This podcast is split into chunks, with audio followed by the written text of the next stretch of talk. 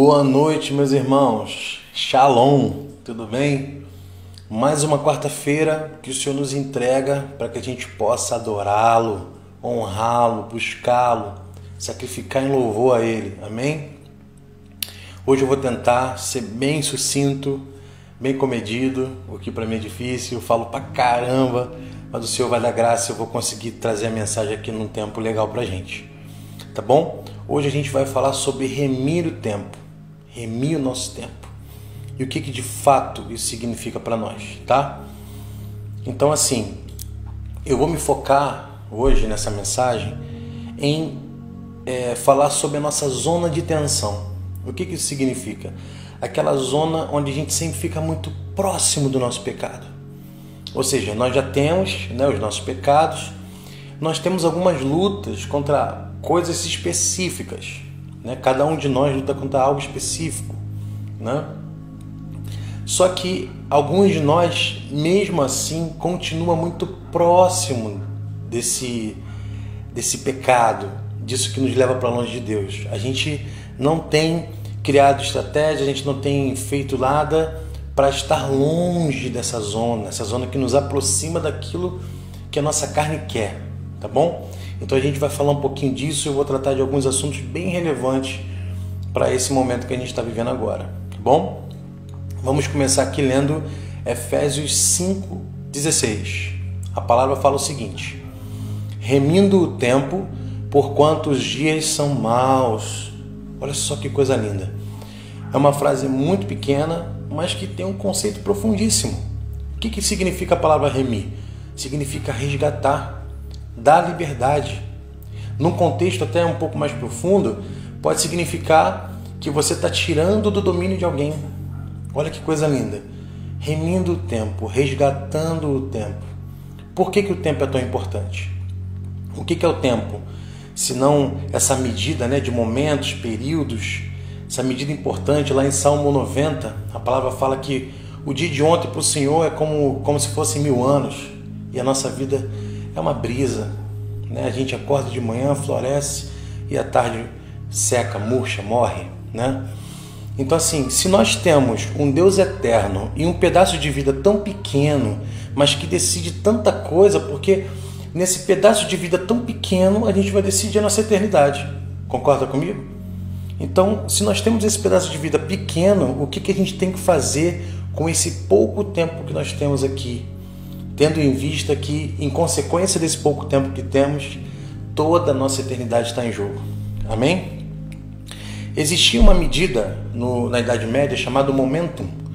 É, vocês sabem que a medida se calculava o tempo de maneira diferente entre o nascer e o pôr do sol, isso era um pouco relativo, tinha né, a caminhada da sombra no relógio de sol, enfim, muita coisa aconteceu até a gente chegar nas medidas que nós temos hoje.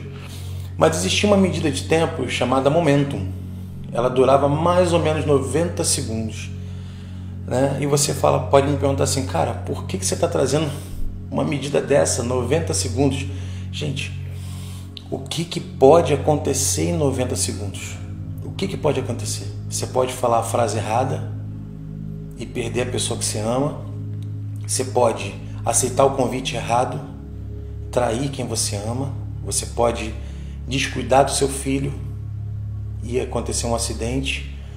Você pode falar ou fazer a coisa errada e perder seu emprego.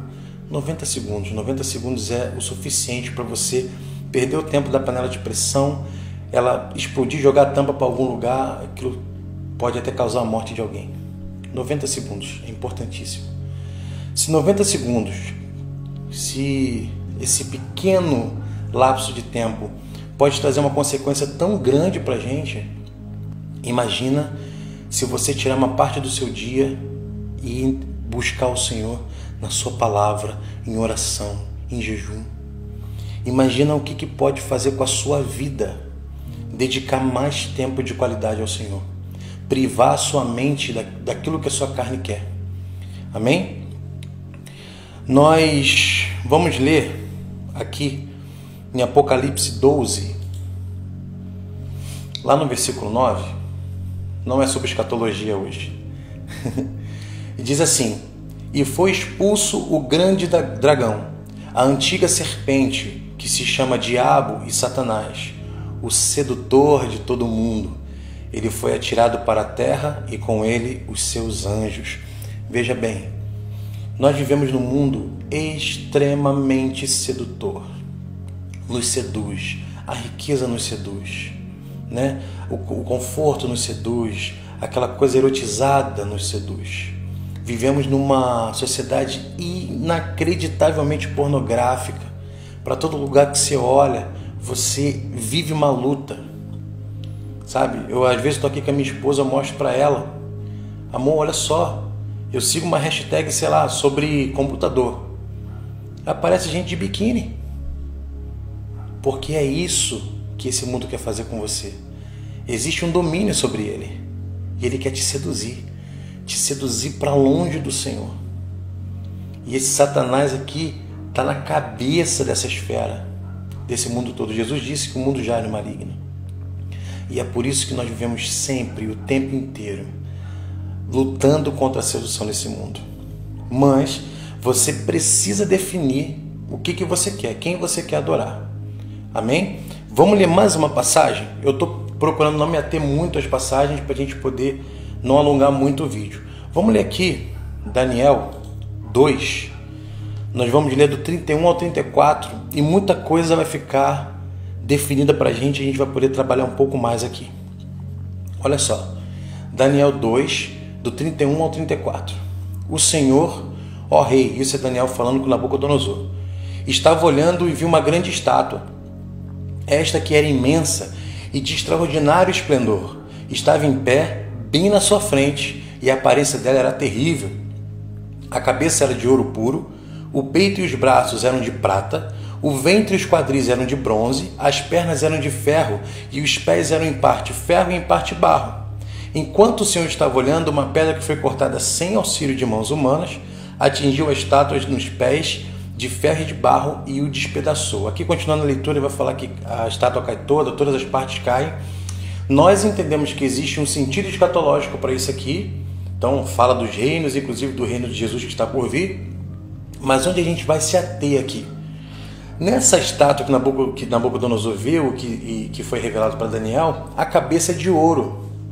E ele entendeu que essa cabeça de ouro era a Babilônia. Né? Então, assim, o que, que isso quer nos dizer? Olha só, vê se não parece um modelo de mundo que a gente vive. Você tem então pé de ferro e barro misturado, ou seja, é frágil, tem até uma certa força, mas é frágil, e não é assim que, que as pessoas são exploradas?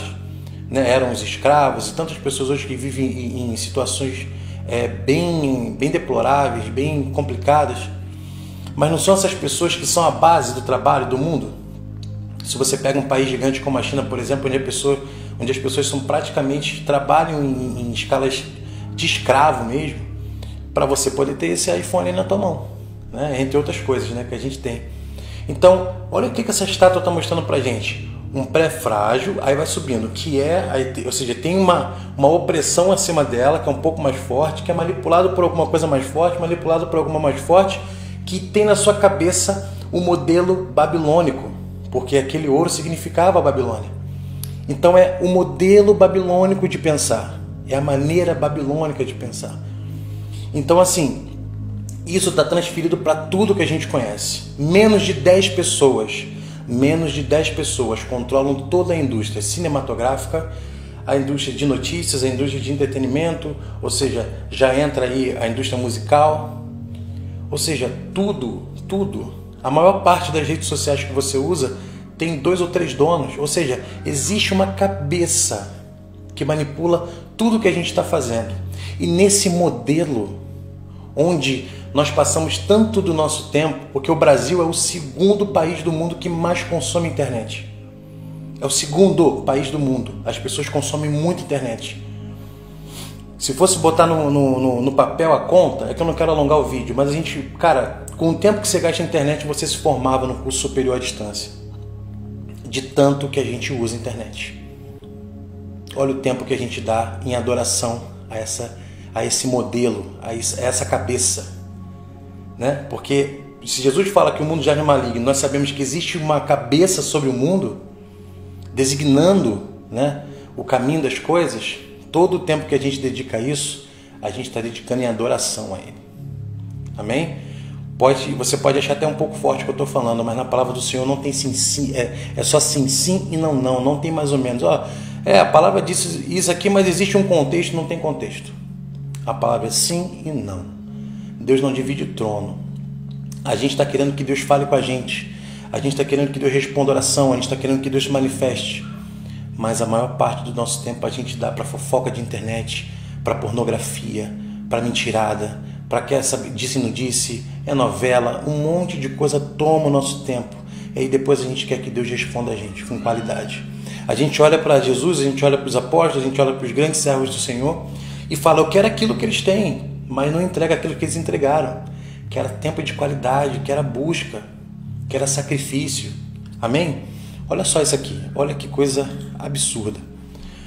O aumento de acesso à pornografia aumentou absurdamente, absurdamente. Já era absurdo, né? Muita pornografia, além do mundo, você pode dizer assim, cara, eu não entro em nenhum site de pornografia, mas você está consumindo pornografia que você considera pornografia leve. O tempo inteiro na sua timeline passando gente de biquíni, passando gente não sei o que, e você vê isso, e você vê aquilo, daqui a pouco você vê um perfilzinho, te chama atenção, tu só clica lá, só quer saber o que, é, três horas da manhã, tá fazendo nada. Não vai trabalhar no outro dia, tá com tempo, você vai lá e clica. Pronto, meu irmão. É o suficiente para que o Espírito de Deus se afaste de você. Porque lá no teu coração Deus sabe o que, que você está pensando, o que, que você está querendo. E quando você não luta contra, contra isso, você afasta o Espírito do Senhor de você. Olha o que, que vai falar aqui o diretor de uma das maiores redes de pornografia. Ele diz o seguinte: olha, como as pessoas estão de quarentena, é natural que o consumo aumente. O tempo livre causa esse comportamento. Vamos ver se ele tem razão ou não? Vamos ler aqui Romanos 12, 2. Veja bem. Não se amoldem ao padrão deste mundo, mas transformem-se pela renovação de sua mente, para que sejam capazes de experimentar e comprovar a boa, agradável e perfeita vontade de Deus. Se nós temos a mente renovada, o nosso tempo não está livre, o nosso tempo está dedicado ao Senhor. Nosso tempo de descanso tem qualidade, porque nós vamos pensar coisas de Deus. Né? Olha o que a palavra nos fala lá em Filipenses 4,8. Finalmente, irmãos, tudo que for verdadeiro, tudo que for nobre, tudo que for correto, tudo que for puro, tudo que for amável, tudo que for de boa fama, se houver algo de excelente ou digno de louvor, pense nessas coisas. Meus irmãos, sai da zona de tensão. Se você tem problema com pornografia, meu irmão, sai de rede social, diminui a sua entrada nisso, procura pegar o teu tempo e dedicar as coisas do Senhor, as coisas do seu trabalho, é, se qualificar. Se você tem problema com fofoca, cara, tu quer saber da vida dos outros o tempo inteiro, meu irmão, procura saber da vida de Jesus, fofoca da vida dele, é a melhor fofoca que você vai fazer. Sai contando por aí o quanto ele é bom, o quanto ele salvou sua vida, resgatou a sua, eternidade que estava para ser condenado e você não vai ser mais condenado. Sabe, se você tem problema financeiro, não pode chegar perto de um dinheiro que tu gasta Pede ao Senhor para te dar direção, cara. Ele tem tudo escrito na sua palavra para te direcionar para uma vida de conforto, para uma vida plena. Amém? Luta contra o seu pecado e se afasta dos caminhos que te levam para ele. Não adianta levantar o seu braço. Lá em Isaías o Senhor fala: olha, eles louvam, mas da boca para fora, porque os seus corações não me adoram. Não adianta cantar, chorar na igreja, cara. Não adianta estar em todas as lives, mas o seu tempo de qualidade está tá, tá sendo completamente dado à Babilônia. As coisas que a Babilônia te oferece, Daniel não aceitou os manjares. Aí você pensa, cara, eu não posso ficar longe da rede social, tá tudo conectado, minha, minha faculdade está lá, meu trabalho está lá. Daniel não aceitou os manjares. Sabe como é que foi o trato de Daniel? Faz o seguinte: é, me dá só legume, pá, e você vê se daqui a algum tempo eu tiver mais magro, mais fraco do que os outros, eu vou lá e aceito comer então manjar. Mas se você voltar aqui e eu tiver bem de saúde e tal, então eu não preciso. Então, cara, a palavra fala que eles, sem se alimentar do manjar, estavam mais saudáveis do que aqueles outros. Por quê? Porque não aceitaram a oferta, cara, de Satanás. Não aceitaram, não é porque eles estavam na Babilônia que eles se misturaram. Sabe? Você está no mundo, mas você não precisa agir como ele. Porque o modelo desse mundo é o modelo babilônico. Satanás está na cabeça dele, não é Deus. Deus permitiu isso por causa do nosso erro lá atrás. Uma história para outra pregação. Mas foca nisso, sai da zona de tensão. Sai da onde você corre perigo de ofender o teu Deus, cara, que deu a vida por você. Amém? 15 minutos já, não quero me alongar. Sai da zona de tensão e dá o teu tempo de louvor a Deus. Um abraço, tchau, tchau.